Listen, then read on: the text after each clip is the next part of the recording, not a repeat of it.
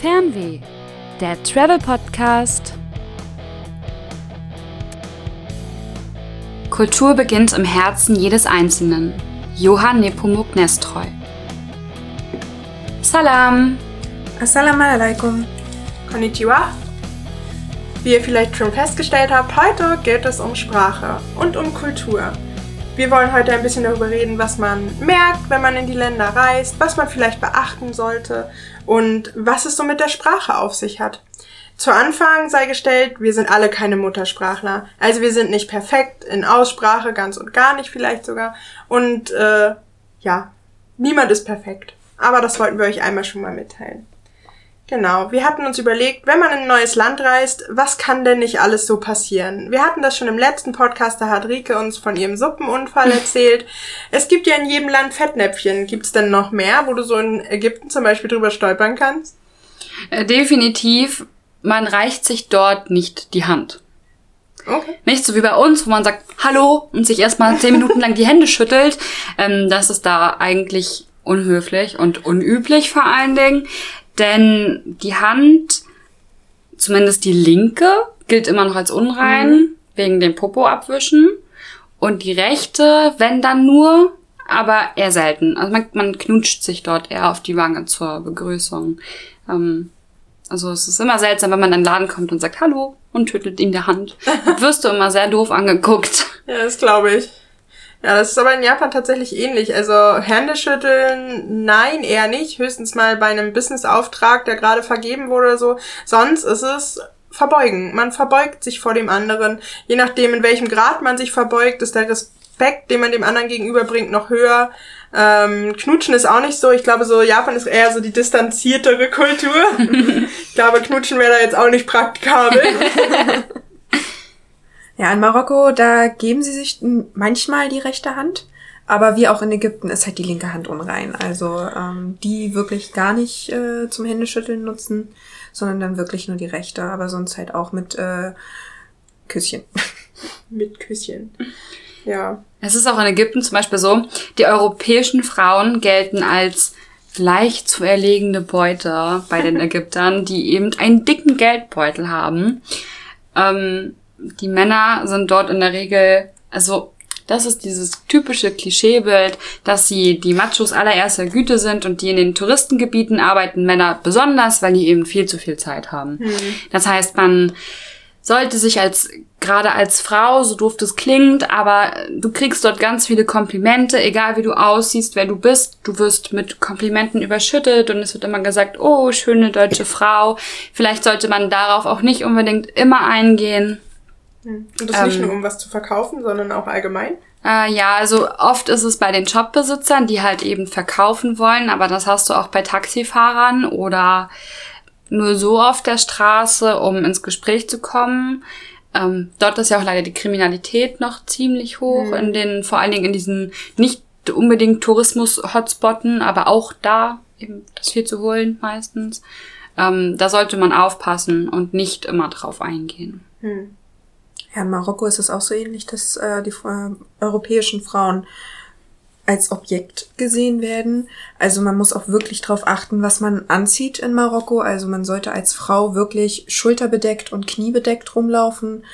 Ähm, aber auch selbst dann bekommt man halt ähm, diese Komplimente oder halt Anspielungen, weil wenn du auch noch blonde Haare hast, dann bist du ja äh, hoch ersehen. Ich hatte Glück, ich habe ja brünette Haare, aber äh, meine Schwester zum Beispiel, die hatte blonde Haare und die wurde ganz oft immer angesprochen. Ähm, ja. Hm. Das Frauending, das ist in Japan jetzt nicht so. Ähm, wo es auffällt, ist zum Beispiel, wenn man bunte Haare hat oder ähm, auch Tattoos tatsächlich hat. Das Tattoos sind ja immer noch verpönt und bunte Haare ist halt meistens bei jüngeren Frauen auch nicht so gesehen, gerade wenn man noch zur Schule geht ist es ja eher so, dass man sich weder schminken noch die Haare färben darf. Deswegen ist es schon was Besonderes. Für alle, die uns gerade nicht sehen können, Kim hat blaue Haare. ja, genau. Und in Japan hatte ich halt grün, aber da waren sie relativ kurz. Und ich erinnere mich daran, dass wir in Nara in dem Rehpark an einem See saßen und plötzlich kam da eine Person ähm, auf die Bank neben meiner Freundin, wo ich bis vor kurzem noch saß, hat das Handy rausgeholt, ihr den Arm um die, äh, um die äh, Hüfte gelegt und ein Foto gemacht. Einfach so. Einfach so. Okay. Ich, ich war sehr schockiert und es passiert durchaus mal, dass ähm, öfter Fotos gemacht werden, wenn man irgendwie was Besonderes hat oder dass man auch mal gefragt wird, hey, ist das ein Tattoo? Äh, wenn man vielleicht sich ein bisschen mehr kennt, darf ich das mal anfassen? Kommt dann auch schon so. Obwohl das eigentlich sonst nicht so gern gesehen ist und man auch in bestimmte ähm, Einrichtungen wie zum Beispiel ein Onsen oder äh, in eine Sauna und so Schwimmbäder nicht rein darf mit Tattoos. Man muss die dann überkleben, dann ist es in Ordnung. Aber das war das fanden wir auch schon ein bisschen schockierend, vor allen Dingen, weil das auch Nähe involviert hatte mit dem um die Hüfte legen. Da waren wir alle sehr baff, weil sonst ist das gar nicht so. Ähm, das Einzige, wo sowas auffällt, Unterschiede zwischen Frauen und Männern, ist in der Bahn, die ja sehr voll werden zur Rush Hour, also wirklich sehr voll. Wo dann der beste Tipp ist, wenn man ein volles Abteil hat, am besten rückwärts einsteigen. Äh, und ein bisschen drücken. ähm, es gibt tatsächlich auch diese Menschen mit den weißen Handschuhen, die man manchmal gesehen hat und die Leute in eine Bahn reindrücken. Ach Gott. Aber in den zwei Wochen, wo wir da waren, wir hatten das einmal. Also das ist alles gut. Das passiert jetzt nicht Ein so. oft. Glück. Und es gibt halt Frauenabteile in den Bahnen, wo nur Frauen rein dürfen. Wenn man als Europäer da reinkommt, dann wird man dann doch meist sehr freundlich darauf hingewiesen, dass das ein nur Abteil für Frauen ist. Dann muss der Mann dann halt schnell einmal wechseln. Das ist uns nämlich auch passiert. Und das hat einfach so Hintergründe, dass man nicht belästigt wird als Frau, weil das in so einer richtig vollen Bahn sehr einfach ist und man hat sehr schnell eine Hand am Hintern. Das passiert. Selbst in einem doch sehr äh, irgendwo prüden Japan passiert das. Wie ist das mit dem Alkohol trinken in Japan? Alkohol trinken, es wird viel Alkohol getrunken, es gibt Trinkspiele, ähm, es gibt äh, gewisse Orte, wenn man jetzt zum Beispiel an Shibuya denkt, wo ja absolut Party ist, wo auch ganz viele Leute besoffen rumliegen. Es gibt ähm, den sogenannten Ausdruck Shibuya Meltdown, wo dann Leute in einer Straße liegen, völlig groggy und kaputt Oh ja, und schön. fotografiert werden. Also das gibt's, äh, so wie hier äh, besoffene Leute gibt's auch dort. Aber es hat halt auch die Kultur mit dem ähm, Einschenken, dass nur einer einschenkt, dass man nicht, wenn man jemand Älteren vor sich hat, dass man von dem wegtrinkt, damit es nicht so aussieht, damit er nicht sieht, dass man trinkt. Es geht darum, dass man die Hand unter das Glas hält und nicht einfach nur ähm, in sich hineinkippt. Und es ist auch so, es ist in vielen asiatischen Ländern so, dass ähm, wenn man, wenn das Glas leer ist, man nicht selbst nachschenkt, sondern jemand Ah, okay. anders. Wieso fragst? Ja, in Ägypten würde man ja jetzt denken, die dürfen keinen Alkohol trinken. Aber tatsächlich ist Ägypten eines der wenigsten islamischen Ländern, wo der Genuss von Alkohol erlaubt ist. Hm.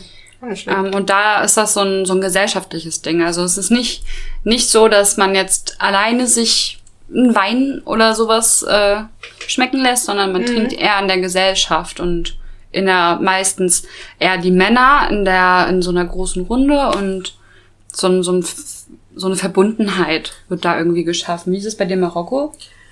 So ähnlich, also in der, mit äh, Trinken in der Gesellschaft. Aber mir ist halt aufgefallen, als ich in Marokko war, ähm, ich habe Alkohol in den Läden nicht einmal gesehen. Also es ist ja wirklich dort regelrecht verboten. Man findet Alkohol wirklich nur in den Restaurants für die Touristen oder halt auch für Einheimische, die halt doch was trinken möchten. Und äh, deswegen kann ich auch den marokkanischen Wein sehr empfehlen. Der ist sehr lecker. ja, aber sonst äh, findet man Alkohol kaum. Meine, es unterstützt ja auch die Lebensweise. Ich finde es gar nicht schlecht, wenn man jetzt sagt, okay, ich möchte nach dem islamischen Glauben leben, ich möchte keinen Alkohol trinken. Ist natürlich auch sehr schön, dass man denn nur in sehr wenigen Stellen das findet, weil das ja, Ja. auch unterstützt. Es ist genauso Der Reiz ist dann einfach nicht so gegeben. genau, Ja. Genauso wie wenn wir eine Diät machen und der Freund kocht unten eine halbe Spanferkel, ist auch nicht unbedingt nett. Oder hat drei Gummibärchenpackungen auf dem Tisch liegen. mm, Schwierig. ja, Oder die gute Süßigkeiten-Schublade. die gute Süßigkeiten-Schublade. ja, wo wir beim Essen sind, darüber haben wir das letzte Mal so sehr ausführlich geredet, einfach weil Essen ja irgendwo auch Kultur ist. Es gibt ja verschiedene Esskulturen hier. So eine Kleinigkeit, die mir auffällt bei Japan, ist tatsächlich so das Schlürfen. Wenn es Ramen gibt, wird geschlürft. Schlürfen ist in dem Fall nicht unhöflich. Es heißt sogar genau das Gegenteil, nämlich dass es schmeckt. Und andererseits wird das auch einfach gemacht, weil das natürlich heiß ist und durch das Schlürfen das schneller abkühlt. Abkühlt, ja. Also, wenn man das hier macht, sieht es anders aus. Da wird Das man stimmt. komisch angeguckt. Das kriegen wir von unseren Eltern schon gesagt. Du darfst nicht schlürfen, das ist unhöflich. genau. Bloß nicht, mach es nicht. Ja. Ja, beim Essen ist es in Ägypten zum Beispiel so, was mir aufgefallen ist, das ist schon wie ein Ritual, das Essen. Also es ist sehr feierlich behaftet. Hm. Du sagtest ja auch was von Teezeremonie und du, glaube ich, auch. Genau. Da wird halt ordentlich immer aufgetischt zu den Mahlzeiten in Marokko. Da kriegst du wirklich ein halbes Fünf-Gänge-Menü irgendwie gefühlt. Also, Ja. Also Essen bedeutet in Japan tatsächlich auch noch was, aber viele wohnen halt alleine, deswegen sind das, wenn nur so gesellschaftliche Ereignisse zwischen Freunden durchaus mal, dass man mit Freunden essen geht. Wenn denn Zeit ist, weil Arbeitsnation, kennen wir alle, ähm, und sonst halt bei Geschäftsessen. Aber es wird halt immer noch hoch geschätzt, das Essen. Und wenn man so als Tourist über die Straße läuft und man hat sich vielleicht gerade eine Banane geholt oder was weiß ich, irgendwas, was man unterwegs schnell essen kann, man läuft damit durch die Straßen, wird man doch durchaus angeguckt und angestarrt und nicht unbedingt von einer guten Sorte, denn das ist zum Beispiel auch gar nicht angesehen, dass man durch die Straßen läuft und dabei isst, weil man denn das nicht wertschätzt, dass man Essen hat und dass man das Geld dafür übrig hat, dass man sich das leisten kann. Man sollte es halt auch möglichst genießen. so ähnlich ist es äh, in Marokko, wenn der Ramadan ist. Also wenn man wirklich als Tourist während der Zeit des Ramadans da ist, dann sollte man das auch wirklich schätzen und auch nicht auf der Straße essen oder trinken und äh, wirklich darauf achten, dass niemand dich beim Essen oder Trinken sieht, Mhm. weil das ist halt gegen deren ähm, Kultur. Also dann kann man sich wegdrehen oder woanders essen. Genau. Ja. Ich habe ja letzte Woche schon erzählt, dass ich äh, in Kairo Freunde besucht habe, bei denen ich dann auch übernachtet habe. Und es ist tatsächlich so, dass ähm, du als Ausländer, bist du ja dann in diesem Fall, ähm, musst dich bei der Polizei anmelden lassen. Also du musst dann so einen Antrag stellen, dass du dort übernachten darfst, weil es laut Gesetz dort vorgeschrieben ist, dass Ausländer nicht in deren Haushalten übernachten dürfen. Zu Besuch kein Problem, aber nicht übernachten. Und auch, du darfst jetzt auch nicht so offensichtlich zu denen zu Besuch gehen, sondern bei uns war das so, wir wurden mit dem Auto bis vor die Tür gefahren, dann wurden so riesengroße schwarze Tücher von dem Autoausgang bis zum Türeingang gespannt und niemand durfte sehen, wer da rein und raus geht. Okay, Das, krass. das ist richtig krass, Ja. ja. Das ist. Und ähm, also alle wussten, dass wir da sind, aber keiner durfte es so richtig von außen beachten und, und sehen. Also Weißt du, warum das so ist? mh, ich kann es nicht hundertprozentig sagen, aber bei uns spielt es auch eine Rolle, dass ähm, das eine relativ reiche ägyptische Familie ist und dass ähm, die Regierung dort Angst hat, dass du als Tourist sie ausraubst. Also so wurde uns das jedenfalls dort erzählt. Ist auch interessant, dass man sagt, okay, man geht nicht zu der Familie nach Hause, weil man Angst hat, dass die Touristen einen rausrauben. Und man fährt als Tourist, wenn man nicht so viel Ahnung hat, dahin und hat Angst, dass die Ägypter Dass einen die dich ausrauben, ja. Das ist, äh, ist auch irgendwie verkehrte Welt, dass Ja. man sowas von sich denkt. Ich glaube, wenn man so das gegenseitig voneinander denkt, müsste einem vielleicht auch klar werden, dass das äh, vielleicht gar nicht so Ja. schlimm ist. Aber ist es vermutlich doch. Ich weiß nicht. Ähm, was ich so gemerkt habe, ist so, es ist ja auch eine Sache von Höflichkeit, sich so an Kulturen oder so zu halten. Ja. Und ich glaube, so eins der höflichsten Länder oder auch das Land der Fettnäpfchen ist ja, glaube ich, Japan. Ich glaube, als Frau in arabischen Ländern könnte ich mir das auch einfach vorstellen, dass es gar nicht so leicht ist, dass man noch mehr Fettnäpfchen hat als andere. Hm. Ähm, aber in Japan ist es halt auch so. Also manchmal ist sogar Höflichkeit selbst das Fettnäpfchen. Wenn man zum Beispiel in einen Laden reingeht, dann steht normalerweise jemand neben der Tür und sagt herzlich willkommen. Es ist nicht so, dass du zurückgrüßen solltest. Okay. Als Tourist macht man das ja aber automatisch, wenn einen jemand begrüßt. Ähm, sie sagen halt Irashai Maseh. Das heißt, herzlich willkommen. Es heißt nicht mal Hallo oder sonstiges und es wird halt nicht erwartet, dass du zurückgrüßt. Und es ist völlig in Ordnung, wenn du nickst und lächelst. Aber selbst das machen die meisten Japaner nicht, weil es ist gewöhnt. Es ist wie so eine Ansage, die daneben ist, außer dass es ein Mensch ist, Wie, der ein- dich wie so eine begrüßt. Fahrstuhlmusik. Ja, genau, wie so eine Fahrstuhlmusik. Ich weiß nicht, es, es zählt auch absolut zum schlechten Ton, wenn man sich zum Beispiel die Nase schneuzt. Egal ob beim Essen oder in der Öffentlichkeit, wenn man sich in der Öffentlichkeit die Nase schneuzt, ist äh, nicht ja Was für macht man stattdessen? hochziehen. Das ist völlig in Ordnung. Okay.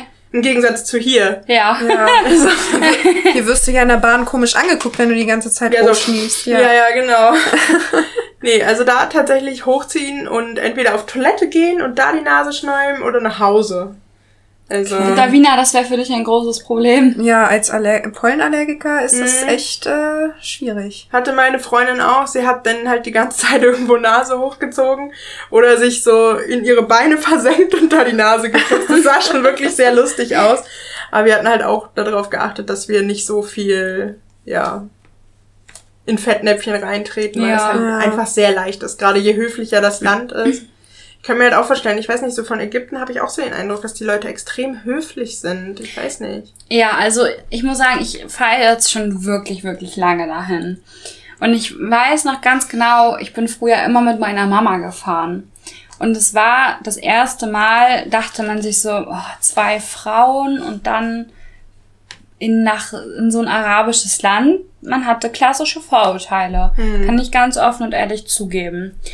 Und man hatte Angst, man wird nur angestarrt und angefasst oder so. Aber es war gar nicht so. Das, die sind, klar, es gibt überall schwarze Schafe. Die gibt's in jedem Land, in jeder Kultur, die gibt es immer. Aber überwiegend die Leute sind wirklich herzzerreißend freundlich. Hm. Freundlich Viele- oder höflich? äh, freundlich und höflich. Okay. Man muss aufpassen, viele möchten dann für ihre Freundlichkeit und Höflichkeit Geld. Hm. Ähm, und werden dann auch böse, wenn sie es nicht bekommen. Was, die haben halt nicht viel dort. Also, wenn wir über die Hotels sprechen, die es dort gibt, die verdienen so viel wie wir in einer Woche. Hm. Und, ähm, In einem aber, Monat. Oder? genau, die verdienen in, einer, in einem Monat so viel wie wir hier in einer Woche. Und, ähm, aber gerade wenn du so in die Stadt fährst, die sind wirklich höflich. Da wird sich auch entschuldigt, wenn dir auf den Fuß getreten wird. Hm. Oder du angerempelt wirst. Nicht so wie hier. Nicht so wie hier, oder? wo du dann jemanden anschnauzt und sagst, ey, was soll denn das jetzt? Und Ja. sondern das ist dort, obwohl dort alles viel, viel hektischer ist als hier, weil dort so viele Menschen auf einem Fleck wohnen, ist es doch irgendwo Hm. entspannter in dieser Hektik. Ja, so ähnlich ist das auch in Marokko. Da sind ja auch herzallerliebst die ganzen Menschen. Und ich weiß noch, am ersten Tag ähm, waren meine Schwester und ich noch in einem Restaurant essen.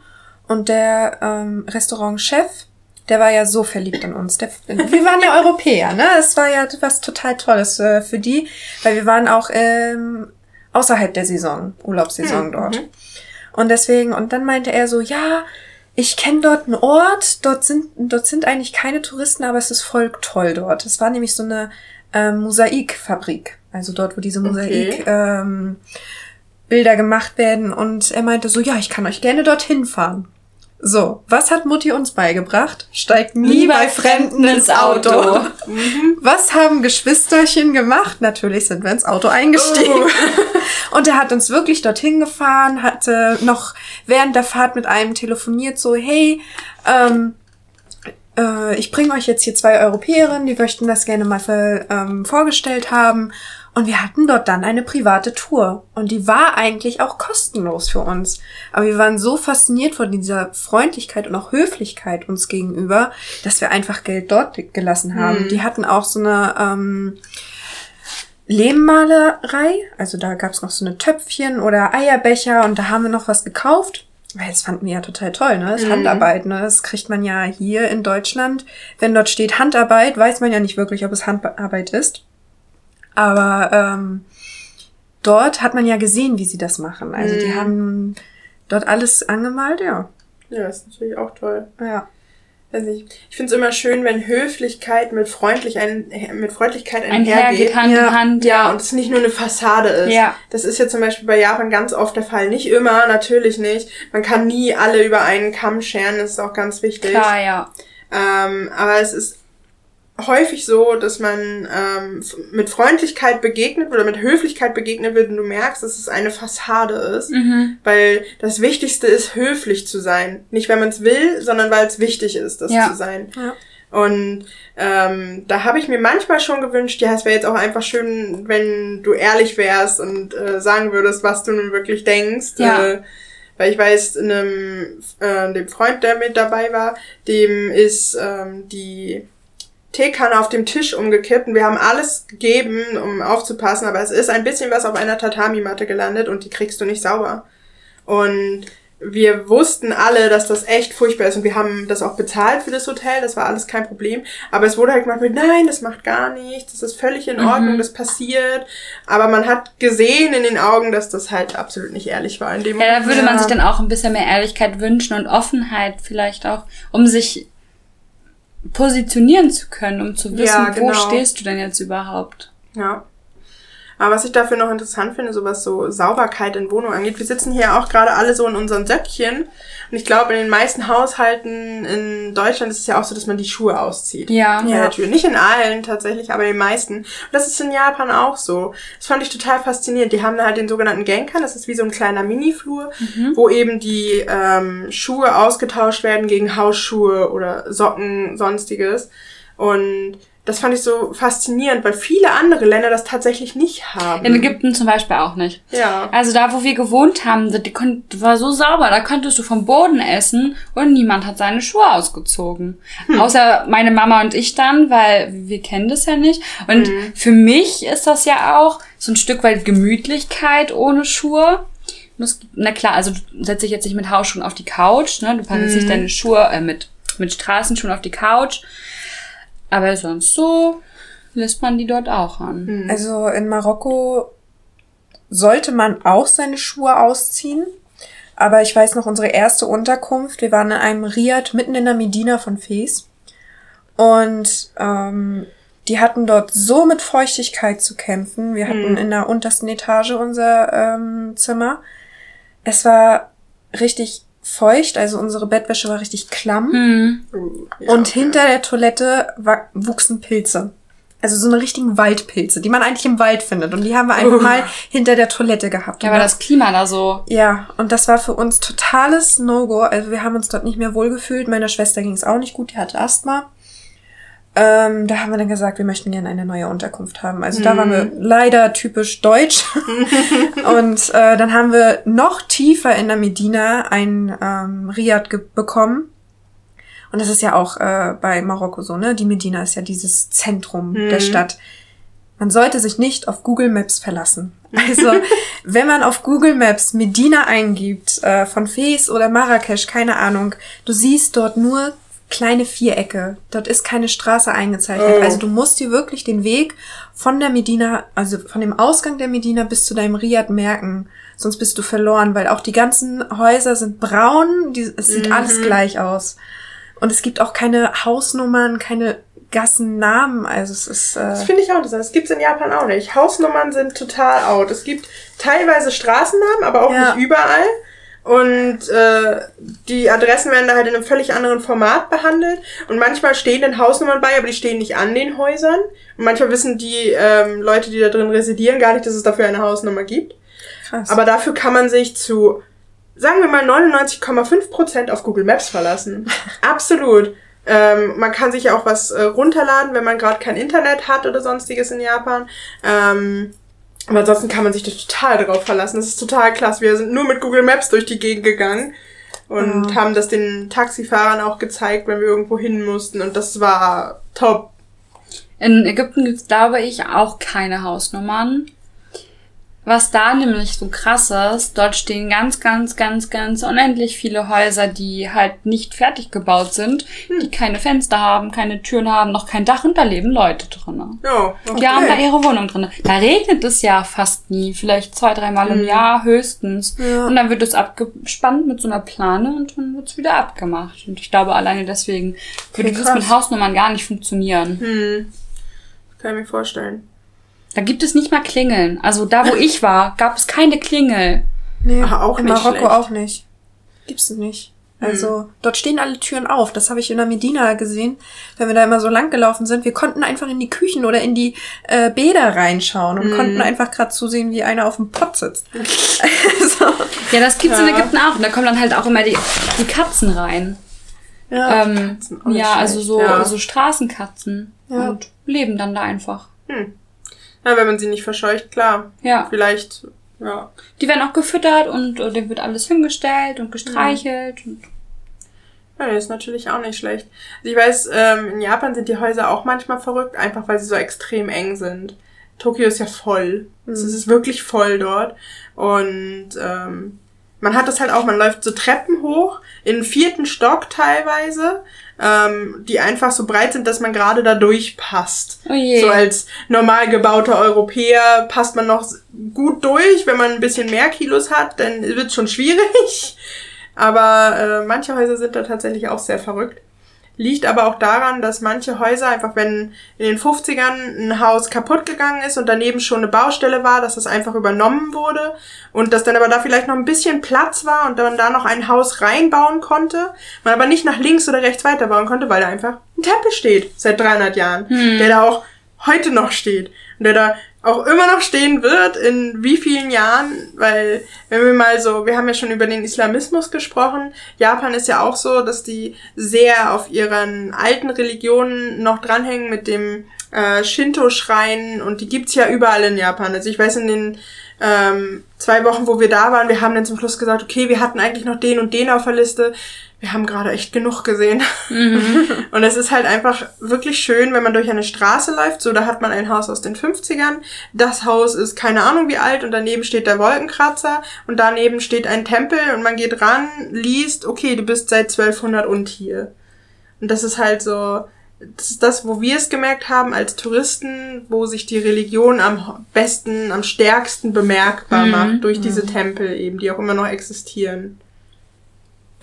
Ja, in Ägypten macht sich die Religion am meisten bemerkbar, weil die Leute fünfmal am Tag beten.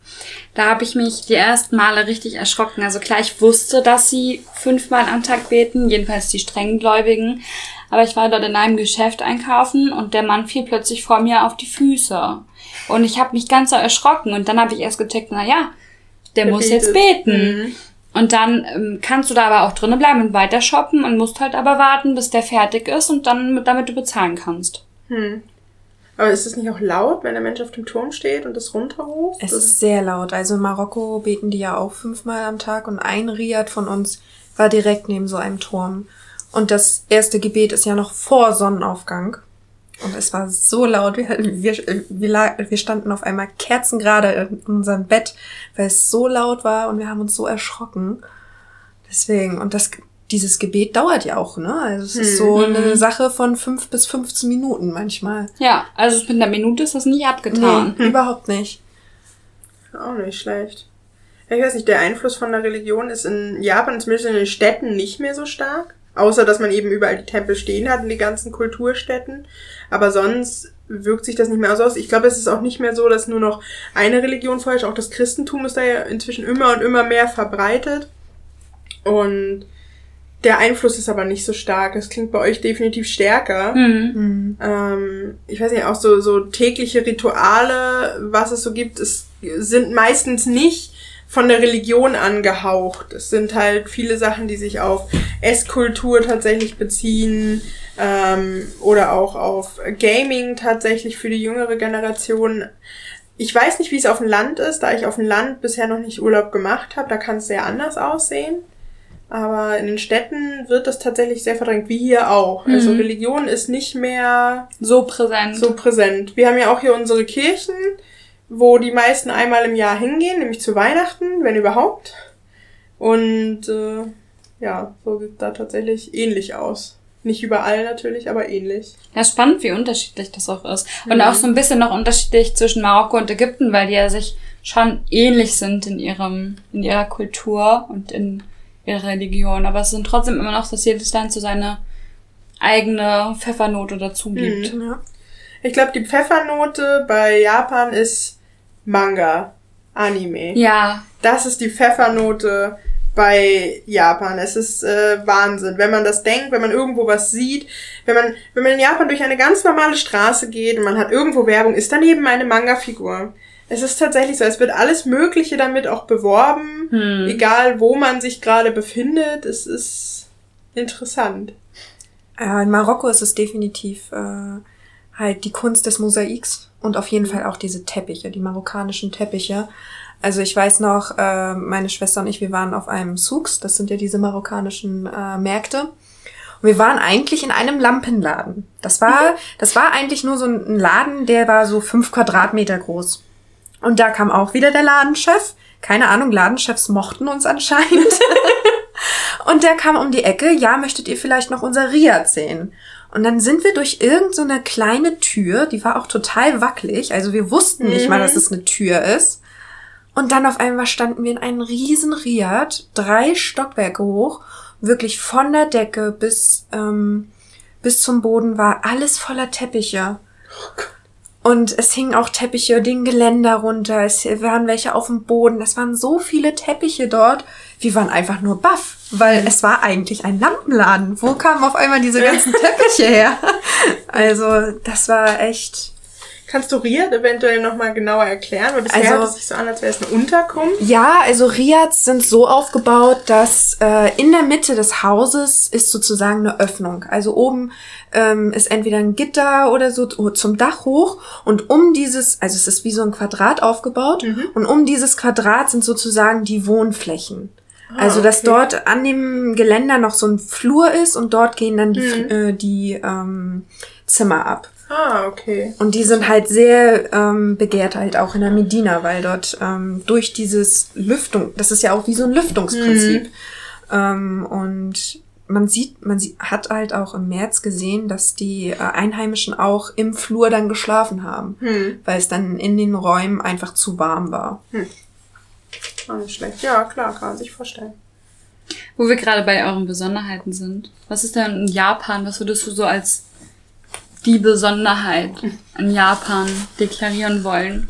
Also die Besonderheit ist tatsächlich, also es ist halt, es ist eine große Kultur mit Manga und Anime, nicht nur für die Jugend, sondern auch für die Älteren. Ähm, ich glaube aber, es ist eher die Masse an tatsächlich abgefahrenen Sachen, die es dort gibt, sei es äh, abgefahrenes Essen wie der Kugelfisch der Fugo, den man dort zubereitet, der eigentlich giftig ist. Ähm, was ich noch ganz interessant finde für Touristen ist, äh, du gibst kein Trinkgeld. Ah, echt Krass. nicht. Nee, wenn du Trinkgeld gibst, sagst du somit, okay, ich gehe davon aus, du verdienst nicht genug. Ah, okay. Also einmal umgedrehtes Denken von Mhm. unseren quasi. Genau, weil wir sagen, hey, du verdienst nicht genug, ich gebe dir gerne was dazu. Es ist da doch sehr unhöflich, weil man sagt, okay, der Arbeitgeber zahlt nicht genug und du solltest auch wirklich kein Trinkgeld geben. Und wenn du irgendwie als eine Gruppe was bezahlst, du kriegst das Geld wieder. Und wenn sie es dir an den Tisch bringen und du lässt es liegen, laufen sie dir mit dem Geld hinterher, um Oh. dir das wiederzubringen. Okay, krass. Ähm, weil sie halt, es ist auch so ein bisschen von, okay, vielleicht haben die Leute es ja vergessen. Und es ist halt auch absolut nicht, ja, nett, das zu tun. Was ich aber auch interessant finde, vielleicht noch, du kannst in Japan dein Handy auf den Tisch liegen lassen, weggehen, weil du es vergessen hast und dir kommt jemand hinterher und bringt dein Handy. Du kannst deinen Kram da stehen lassen, dir klaut das niemand. Außer Das ist es ist irgendwie ein Tourist da gerade. Also ich würde behaupten, in 80% der Fällen wirst du in Ägypten weg. ja. Gerade im letzten Urlaub wurde unser Handy geklaut aus der Tasche.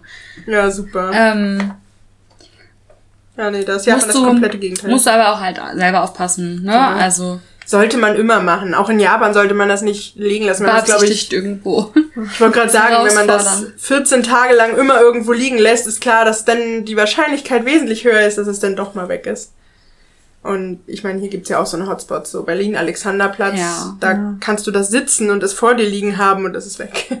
Ja. Oder in der Hand und Mhm. weggenommen.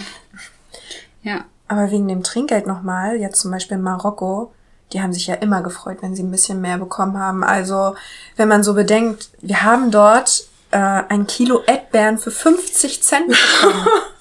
Das ist, das ist nichts für uns. Und deswegen haben wir immer noch was dazugegeben, weil wir uns dachten, es ist ja so wenig, dann können wir ihnen doch mehr geben. Und die haben sich immer so gefreut.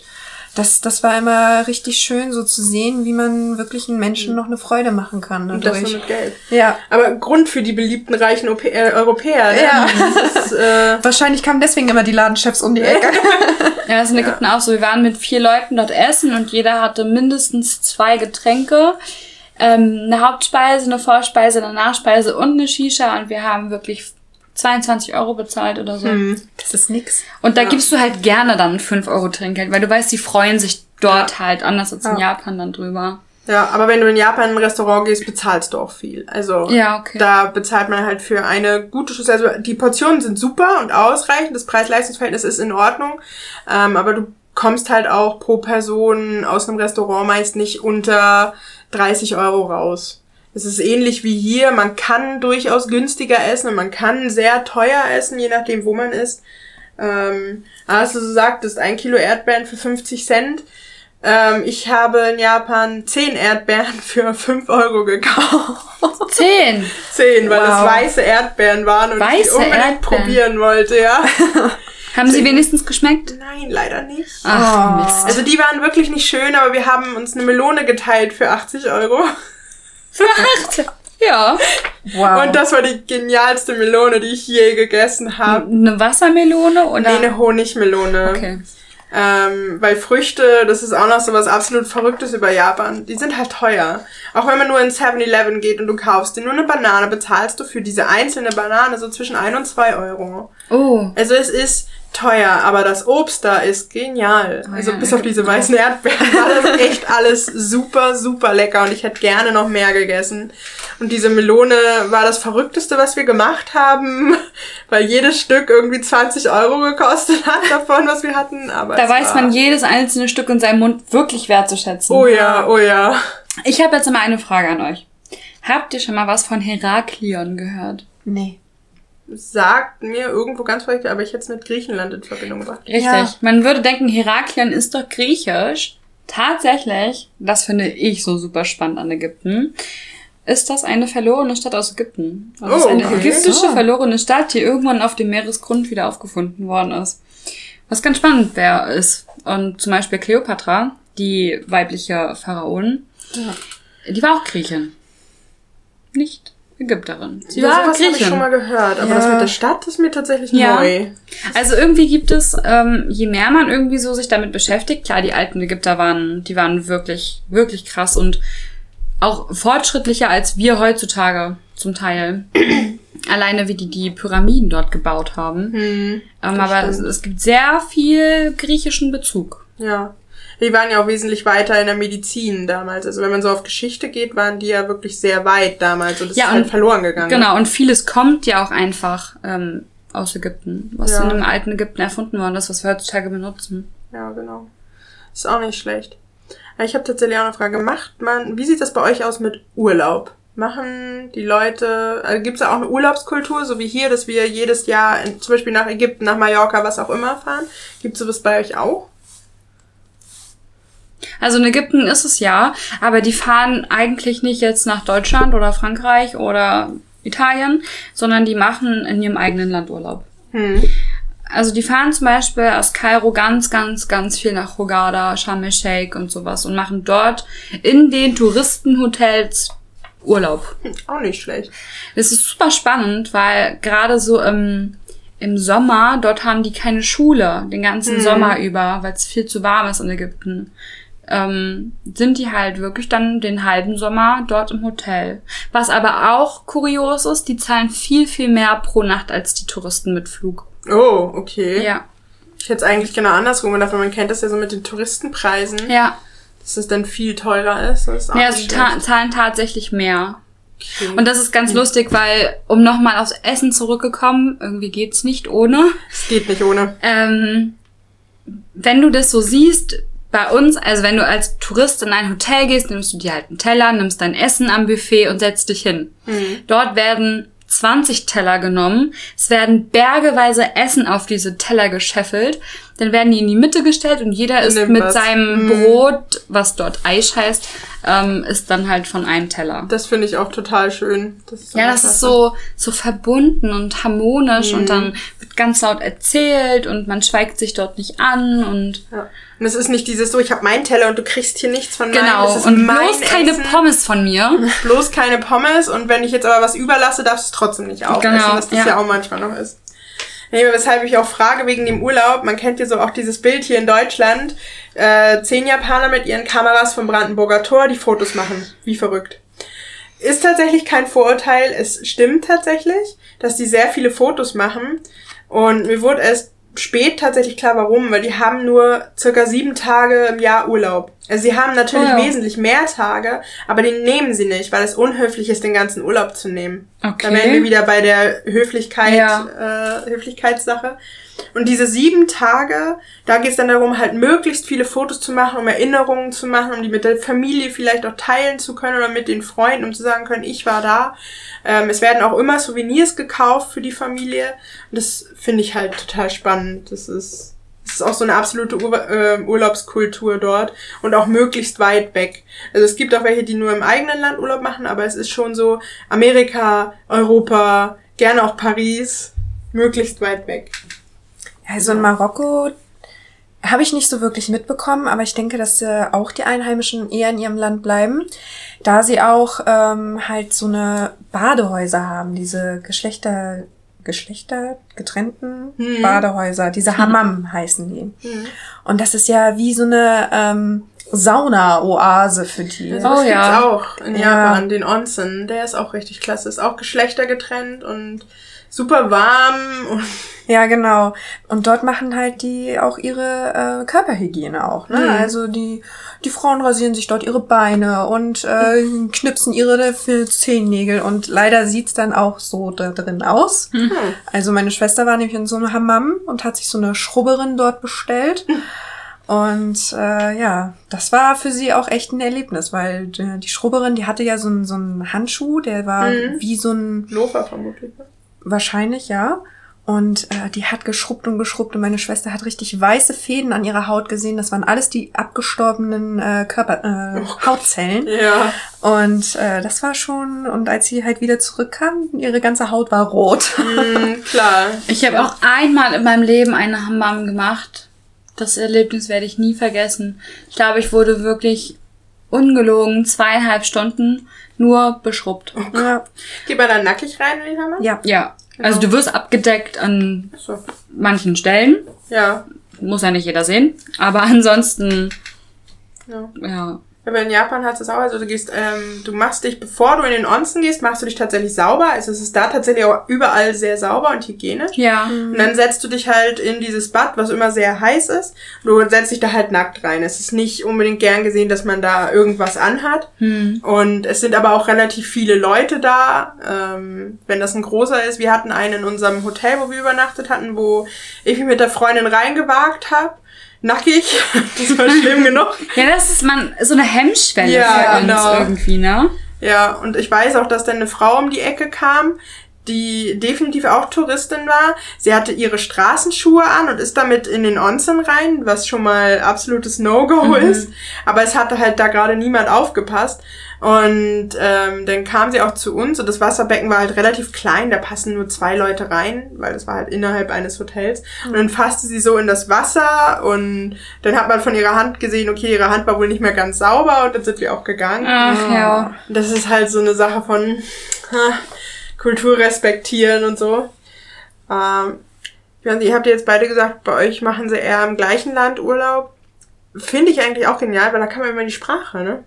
Ja. Deswegen, es, Ja. ist, es ist ziemlich nice, wenn man die Sprache spricht. Ähm, ich weiß nicht, wenn man jetzt so mit ähm, Englisch in Japan rumkommen will. In Tokio geht das, woanders sieht's anders aus. Selbst wenn man nach Kyoto fährt, was auch noch eine Riesenstadt ist, aber Englisch ist nicht so. Hm. Deswegen. In Marokko auch nicht. Da kommst du auch nicht mit Englisch weiter. Also da, das haben die wahrscheinlich noch aus der Kolonialzeit. Äh, die sind wirklich so alte wie die Franzosen. Ne? Du kommst wirklich nur mit Französisch oder Arabisch dort weiter. Also Aber immerhin Französisch, das hat ja immer Ja. mal wer in der Schule schon mal gehabt, im Gegensatz zu nur Arabisch. das stimmt. Aber da habe ich wirklich vorm Urlaub nochmal äh, alles rausgeholt, was ich noch an Französischkenntnissen hatte und habe mir auch noch so extra eine App runtergeladen, um das zu lernen, damit wir uns irgendwie dort verständigen. Weil meine Schwester, die meinte so, ja, nee, ist nicht so. ich dann so, nee, wir kommen wirklich dort nur mit Französisch weiter. Ich habe mich nämlich schon so mal so ein bisschen erkundigt. Ja, und dann saßen, standen wir halt am Flughafen schon da und dann hat meine Schwester angefangen, Englisch zu sprechen und die guckt sie, sie so mit großen Augen an und ha- haben so gesagt so, Hä? hä? Und das am Flughafen. ne? Ja, deswegen. Und dann kam ich mit Französisch um die Ecke. Ja, in Ägypten, klar in Hogada, es ist krass, wie viele Sprachen die Leute dort sprechen, um zu verkaufen. Die sprechen Russisch, Polnisch, Deutsch, Englisch. alles, was eben viel an Tourismus nach Ägypten kommt. Aber in Kairo kannst du Englisch, also die Älteren schon gar nicht. Ähm, die Jüngeren, okay, manche haben es in der Schule. Viele haben tatsächlich auch Deutsch in der Schule dort. Ähm, das ist auch Hm. ganz spannend. Würde man ja überhaupt nicht denken, was Ägypten mit Deutschland zu tun hat. Ähm, ja, aber nee, Englisch.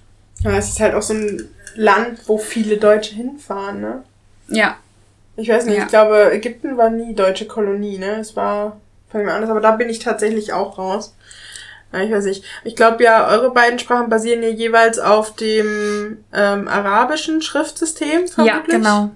Genau. Bei Japan ist es halt so, du hast halt äh, drei Schriftsysteme. drei. Drei.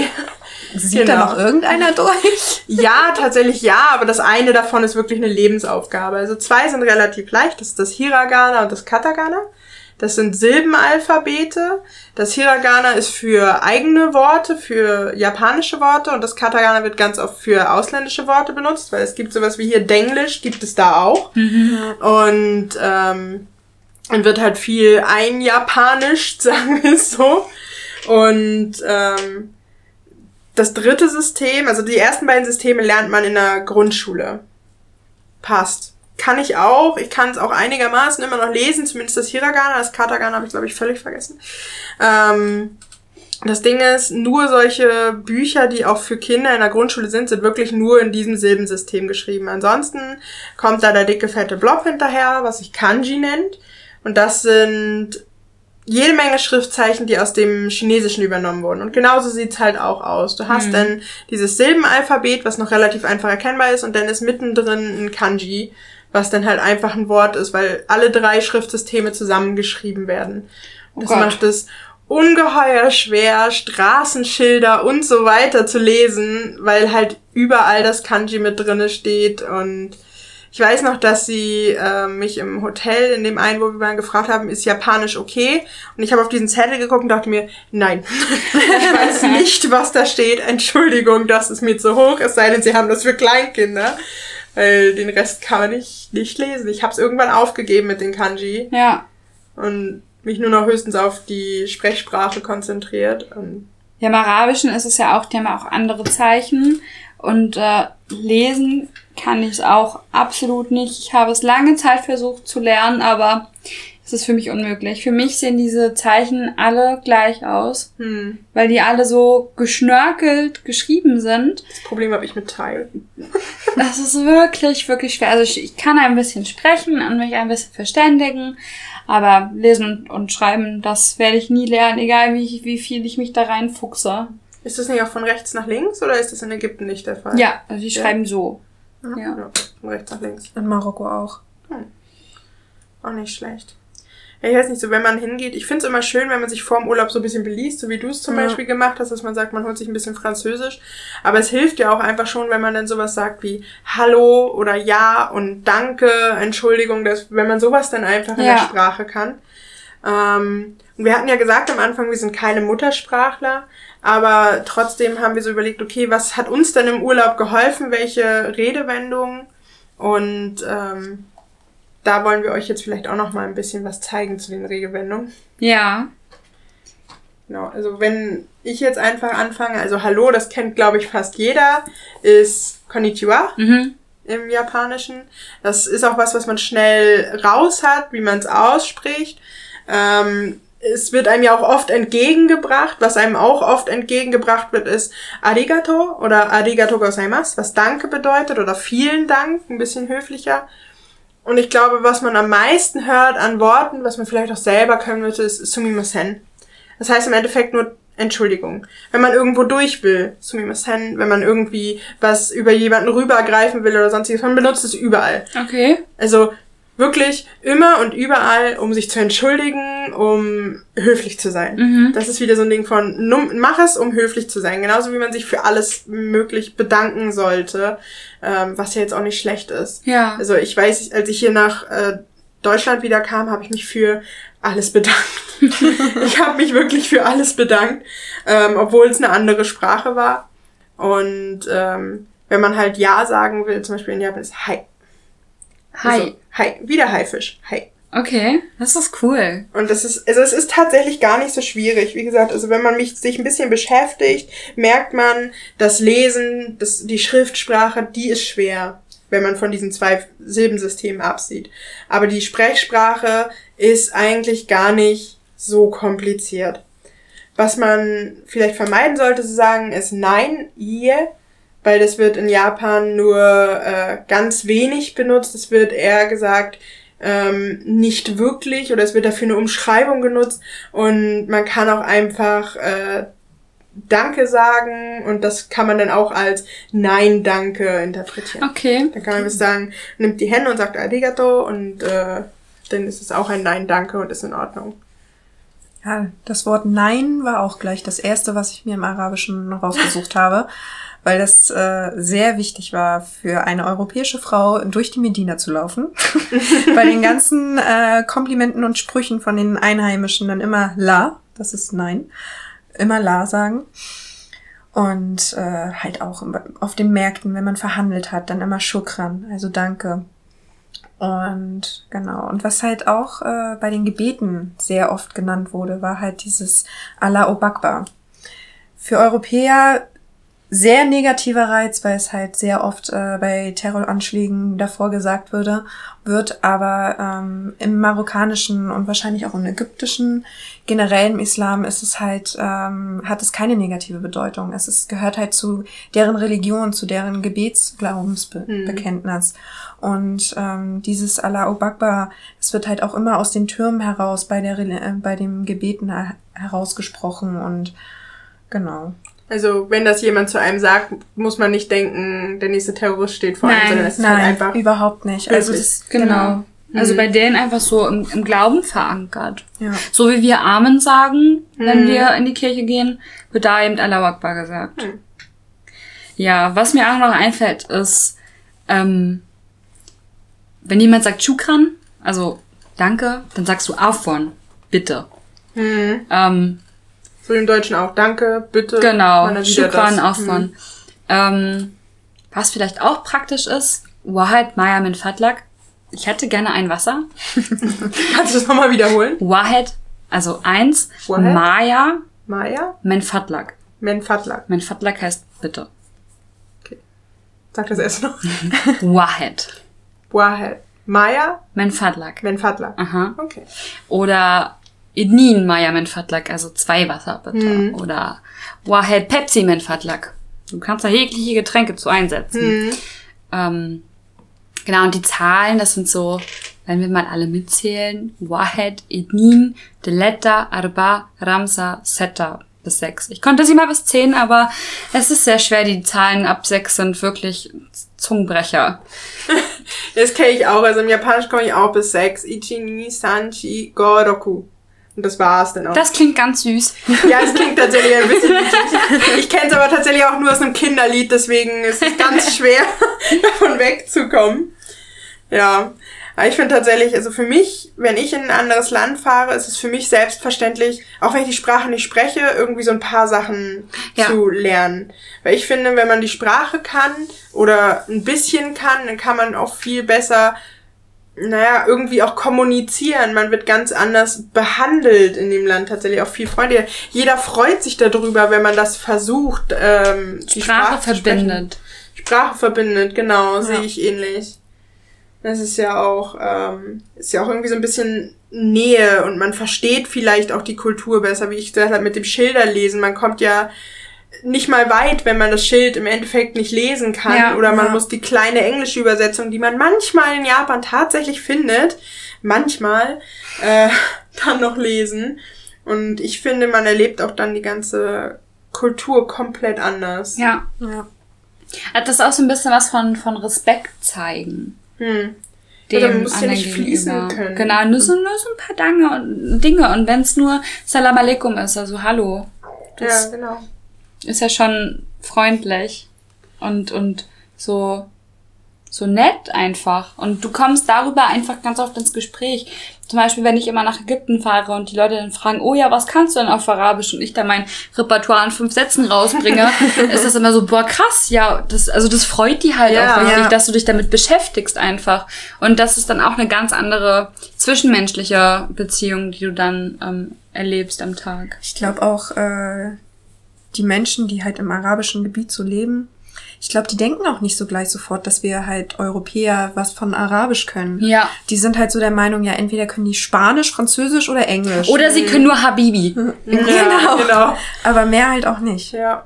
Und ich meine, wir freuen uns ja auch darüber, wenn jemand unsere Sprache spricht, der Ja, hier in den ja. Urlaub kommt. Ja. Ähm, ich weiß nicht, was würdet ihr denn dazu sagen? Was denkt ihr darüber? Findet ihr Sprache ist wichtig? Findet ihr, dass es auch mehr ähm, die Kulturen zusammenbringt? Hattet ihr schon eigene Erfahrungen?